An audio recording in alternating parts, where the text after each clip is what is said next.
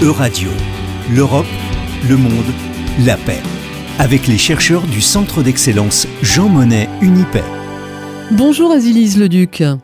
Bonjour Laurence. En tant que chargée de la coordination du projet Unipay, vous avez participé à la Fête de la Science 2023 et vous y avez rencontré de jeunes lycéens.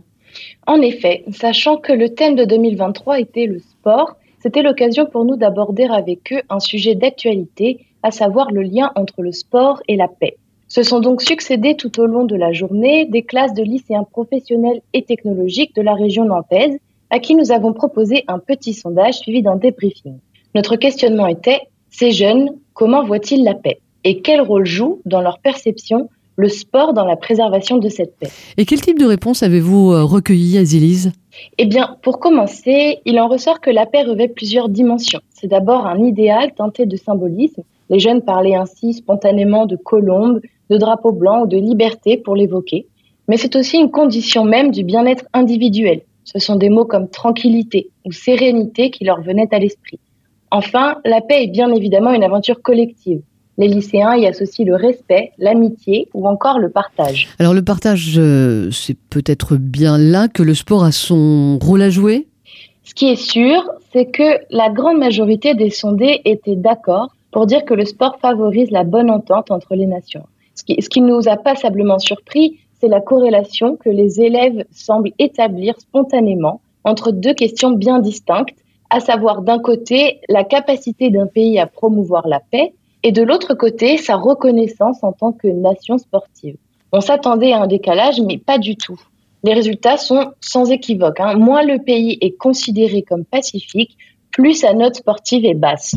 Ainsi, la Chine, la Russie ou l'Arabie saoudite, réputées belliqueuses ou peu soucieuses des droits humains, sont aussi perçues comme, très mauvaises en sport.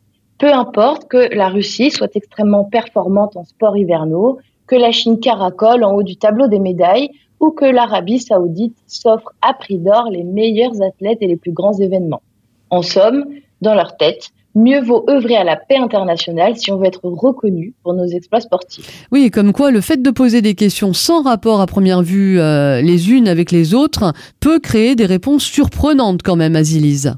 Oui, effectivement, avec euh, des réponses très divisées, même si globalement en faveur d'une participation avec ou sans symboles nationaux. Euh, leur argument principal est en gros celui du comité olympique. Les athlètes ne sont pas le gouvernement et peut-être même ne soutiennent pas la guerre menée à l'Ukraine. Et nous avons profité de l'occasion pour sonder aussi ces jeunes sur leur perception de l'Union européenne.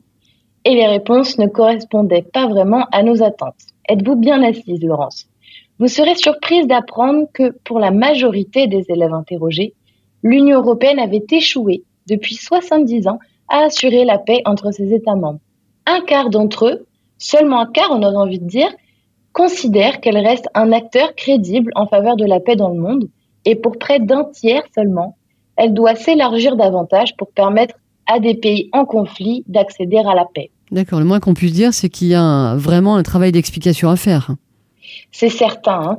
L'impression générale qui s'est dégagée de cet exercice, qui n'avait rien de scientifique, hein, soit dit en passant, est que dans le flot des informations auxquelles sont exposés de jeunes citoyens, via des canaux plus ou moins fiables, plus ou moins précis, il leur est très difficile de former une idée différenciée d'un environnement européen et international pourtant de plus en plus complexe. Voilà, raison de plus peut-être euh, Azilise pour continuer notre travail au quotidien. Merci Azilise Leduc d'avoir partagé vos impressions de ces rencontres. Je rappelle que vous êtes chargée de mission pour le Centre d'excellence Jean Monnet Unipay à Nantes.